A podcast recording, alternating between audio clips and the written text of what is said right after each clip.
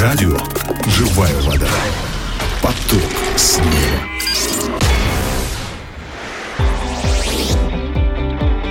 Дорогие друзья, приветствую вас. С вами я, Агапов Филипп, и сегодня я хотел бы с вами поразмышлять над отрывком из Писания. Это второе послание к Тимофею, первая глава, стихи 6 по 11. Второе послание к Тимофею, первая глава, 6 стиха по 11 я прочитаю. По сей причине напоминаю тебе возгревать дар Божий, который в тебе через мое рукоположение, ибо дал нам Бог духа не боязни, но силы и любви и целомудрия.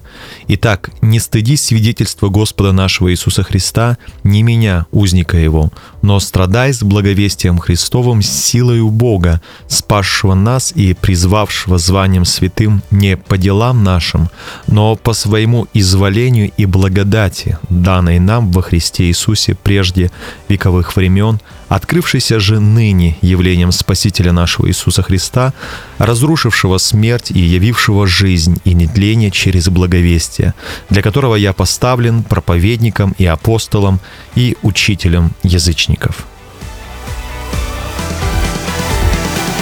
Давайте мы вкратце с вами э, поразмышляем, о чем здесь говорится. Апостол Павел э, напоминает молодому Тимофею о его главном долге. Во-первых, э, возгревать дары, данные ему Духом Святым для служения благовестия. Во-вторых, не бояться и не стыдиться нести благую весть. Э, в-третьих, быть готовым страдать за благовестие, через которое по Божьей благодати нам дана вечная жизнь и прощение наших грехов, и через которое рушится смерть и является вечная, нетленная Божья жизнь для всех людей.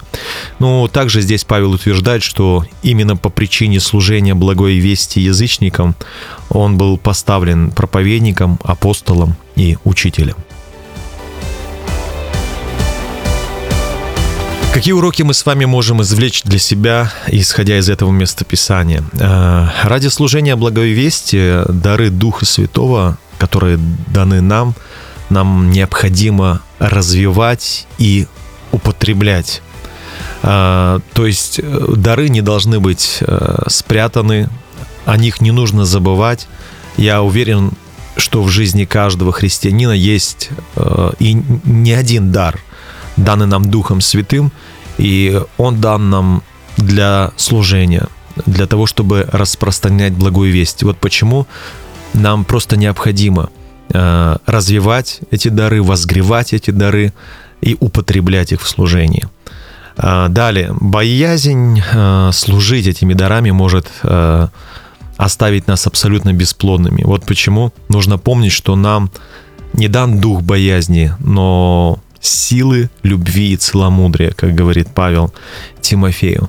Э, страх всегда э, является причиной э, нашего бесплодия в служении, потому что из-за страха, из-за боязни мы перестаем действовать, мы перестаем служить этими дарами. Но нам нужно помнить, у нас есть сила Духа Святого, у нас все есть необходимое для того, чтобы служить смело, Потому что служение, которое мы несем, служение благовестия, это служение э, Духа Святого, Господа нашего Иисуса Христа, которое идет впереди нас и который обещал быть вместе с нами и сопровождать нас чудесами и знамениями. Поэтому э, пусть страх нас ни в коем случае э, не останавливает.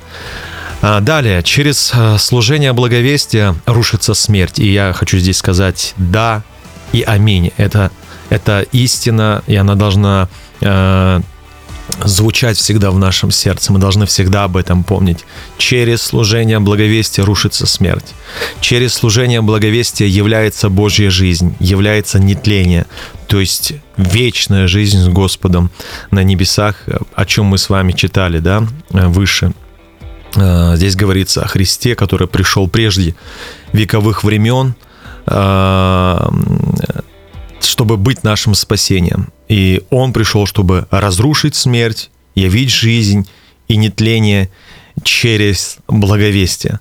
А, вот почему э, служение благовестия, оно очень важно. Через служение благовестия рушится смерть. Мы несем жизнь Божью, мы несем э, вечность э, Божью людям, надежду, любовь, благодать Божью. А, и что еще я для себя беру через это местописание. На самом деле много сегодня я извлекаю уроков. Откровение благой вести, оно превосходит все остальные откровения, так как именно в благой вести есть жизнь и нетление. Конечно, э, в течение нашей христианской жизни мы можем получать много откровений, э, но мне кажется, откровение благой вести превосходит все остальные откровения, потому что именно благая весть приносит жизнь, приносит нетление. Если неверующий человек осознает, поймет, если это ему откроется, откроется благая весть, придет понимание, что он грешник, но Христос пришел искупить, оправдать его, простить все его грехи. Когда к нему придет это откровение, самое лучшее, что могло бы произойти в жизни этого человека, произойдет с ним. Он обретет вечную жизнь э, с Господом на небесах.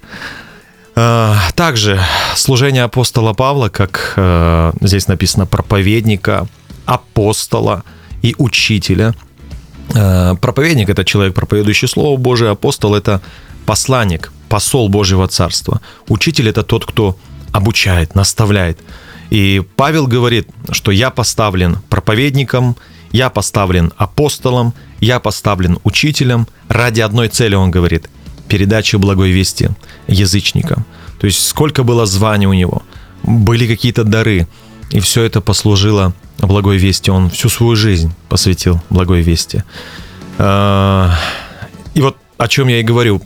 Павел сам посвятил свою жизнь, дары благой вести. И, конечно же, он имел пол, полное право этому же учить и Тимофея. Павел сам страдал ради передачи благой вести и бесстрашно проповедовал Христа. И, конечно же, этому уже учил Тимофея, потому что знал, это служение благой вести разрушает смерть, повторюсь, несет жизнь и нетление другим людям. Ну и в завершении, э, какие мы могли бы принять решения – из этих уроков. Конечно, сегодня очень много э, уроков, э, которые мы можем извлечь для себя из этого места Писания. Может быть, не все запомнили вы, но я думаю, решения, которые мы могли бы принять, они будут четкими, конкретными и простыми. Хотел бы, прежде чем вы примете какое-то решение, задать вам пару вопросов. Первый вопрос – чему вы, как ученик Христа, больше всего посвящаете свое время? Второй вопрос. Чему, исходя из этих уроков, э, исходя из данного местописания, вы хотели бы больше посвящать своего времени? Ну и некоторые решения. У вас есть дары, которые дал Господь. У каждого из нас есть эти дары, которые дал нам Господь, чтобы мы могли этими дарами служить. И вот э, сегодня я хотел бы, чтобы вы подумали об этих дарах и о том, как их можно будет в ближайшее время употребить ради служения благой вести неверующим людям. Подумайте об этом и начните это делать. Далее. Какое служение вы сегодня несете перед Богом? А, подумайте о том, как начать более эффективно через это служение нести благую весть и надежду неверующим людям. Начните это делать. Помните, Павел был проповедником, апостолом и учителем ради одной важной цели – нести Евангелие язычникам. Павел учил молодого Тимофея развивать все свои дары и употреблять их ради важной цели – нести Евангелие и надежду Христову погибающим людям – Подумайте о ваших дарах, подумайте о вашем служении и подумайте, как вы сможете применить ваши дары, ваше служение для того, чтобы понести Евангелие и благую весть людям. И еще раз, прочтите, пожалуйста, найдите время всю эту главу, этот отрывок, самостоятельно поразмышляйте над этим местом Писания и примите решение, исходя из тех уроков, которые вы лично получите от Иисуса. Ну и обязательно найдите возможность поделиться этим словом сегодня с кем-нибудь. Ну и, конечно же, я хотел бы сейчас помолиться. Дорогой Господь, а, Сегодня я понял, что нет большего и настолько значимого откровения, как откровение о Христе и благой вести для погибающих людей. так как только откровение благой вести разрушает смерть и приносит вечную Божью жизнь. Апостол Павел посвятил этому служению всю свою жизнь и был готов страдать ради этого. Он учил этому своего ученика Тимофея и вдохновлял его развивать и посвящать все дары, данные ему Духом Святым, ради этого служения. Помоги мне больше и больше посвящать свою жизнь ради благой вести неверующим людям. Научи меня без страха благовествовать людям и помогать им становиться Твоими учениками.